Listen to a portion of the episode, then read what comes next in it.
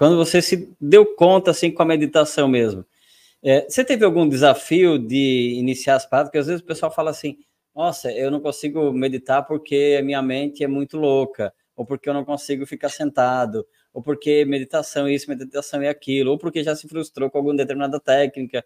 Enfim, você passou por isso também? É, eu acho que a gente tem uma visão muito equivocada do que é meditação.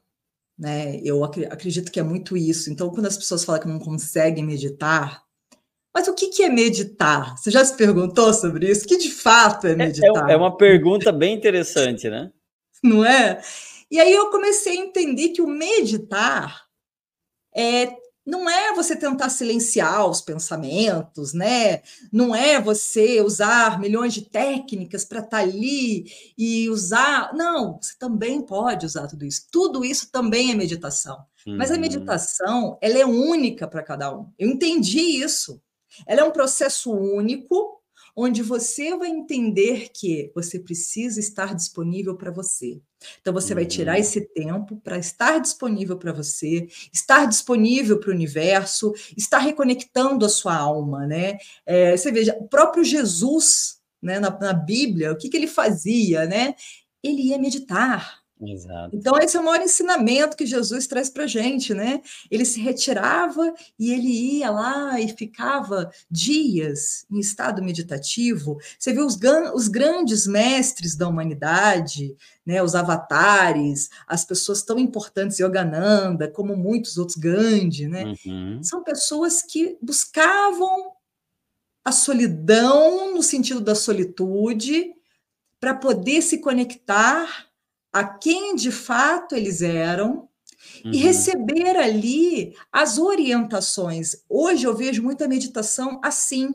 Ela é um espaço de observação interna, onde eu me coloco ali disponível para entender a Miriam, quem é a Miriam, esse universo que existe aqui dentro de mim, porque é um universo, e quanto uhum. mais você mergulha, você vai entendendo que mais camadas tem, que mais profundo é, e eu, eu te digo, eu não sei o quanto profundo eu sou. Até uhum. hoje eu não entendi o nível de profundidade, porque quanto mais eu vou, mais tem lugar para ir. Então, essa concepção de que a meditação ela tem que seguir uma, um, um padrão ali igual para todo mundo, eu entendi que não, porque tem dias, por exemplo, que a minha mente está em turbulência, que a minha, a minha mente está instável, então eu preciso de uma respiração para poder tornar a minha mente mais plana, mais plena, né? Uhum, para daí uhum. sim eu conseguir ancorar minha mente no momento presente, para daí eu conseguir praticar uma meditação. E tem dias que eu vou conseguir, tem dias que eu não vou conseguir. Mas isso não me impede de acessar a Miriam. Então, o que, que para mim é meditação? É acessar a mim mesmo. Uhum. É estar disponível para mim. E é muito incrível, porque a gente vai estudando, a gente vai aprendendo e a gente vai entendendo que a meditação ela é o voltar-se para dentro. Né? Então, é, é, você ir ativando os mecanismos e encontrar um sistema que funcione para você. Porque às vezes um sistema que funciona para Miriam pode uhum. não funcionar para você. Exatamente.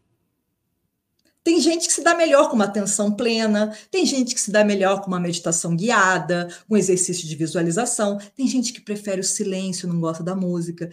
E assim, dá para a gente meditar também em movimento. Né? Existem as meditações dançantes, o, o, simples ato de você estar na floresta ou no meio da natureza e você estar caminhando ali e limpando os seus pensamentos também é um ato de meditação. Uhum. É, então a gente tem que começar, e esse trabalho que você faz é maravilhoso, porque isso é desmistificar essa meditação que não tem nada de esoterismo, que uhum. a própria ciência comprova isso. O próprio SUS traz a meditação para o seu sistema de terapias integrativas. O próprio uhum. Hospital do Coração em São Paulo, ele incluiu a meditação, porque ele entendeu que a meditação ele reduz os ataques cardíacos. Nossa. Então você começa a entender que meditação é pura medicina, mas a medicina do autoconhecimento, a medicina curadora. Né? Aquela uhum. medicina onde você se olha e você entende. E são inúmeros benefícios que hoje as pessoas estão comprovando, não é? Quer dizer, Sim. a medicina hoje, a ciência comprova essas técnicas, que, na verdade, para mim, nem são técnicas, né? É, é, de novo, é aquela medicina do autoconhecimento, uhum. você estar disponível para você. Então, hoje se entende que uma mente que medita, ela tem acesso, ela libera hormônios, ela faz coisas incríveis. Uhum. Imagina só, se os grandes mestres dessa humanidade meditavam, por que nós não meditamos? Não né? É? Acho que pode ser até uma pergunta, né? Por que não meditamos? Por que não meditamos? Eu acho né? que isso não foi ensinado aqui no Ocidente, isso não foi ensinado na, ah, na escola. Faz, faz sentido. Né? No Oriente eu tive lá, no, no Oriente, eu estive no uhum. Nepal, né? Eu estive ali na, no budismo e eles vão e ficam oito, dez horas em meditação, entoando mantras. E é uma energia incrível, né? Porque ao mesmo uhum. tempo que eles têm uma vida muito simples, né? Que não precisam de muita coisa, eles trabalham com minimalismo mesmo. Então, assim, lá não tem sábado, domingo, feriado. Trabalha-se todos os dias e tá todo mundo feliz, todo mundo bem, todo mundo ali naquela, naquele nível, né? Parecido todos né? Pelo menos no Nepal é assim, todo mundo. Uhum. Em cada esquina tem um templo, um monastério budista, e eles vivem daquilo ali. E aí uhum. você entende que tá tudo bem para eles ali. Uhum. E aí é ensinado a meditação. Eles ficam, sim, oito, dez horas ali. Desde, desde criança. Desde criança. Desde eles já, criança. já vão já vão para os monastérios, né? É, é, é, natu é natural, né? É natural para eles esse entendimento, né? Então você vê pessoas muito mais calmas, seja no trânsito, uhum. seja na vida real. Quando é 8 horas da noite, está todo mundo já em silêncio.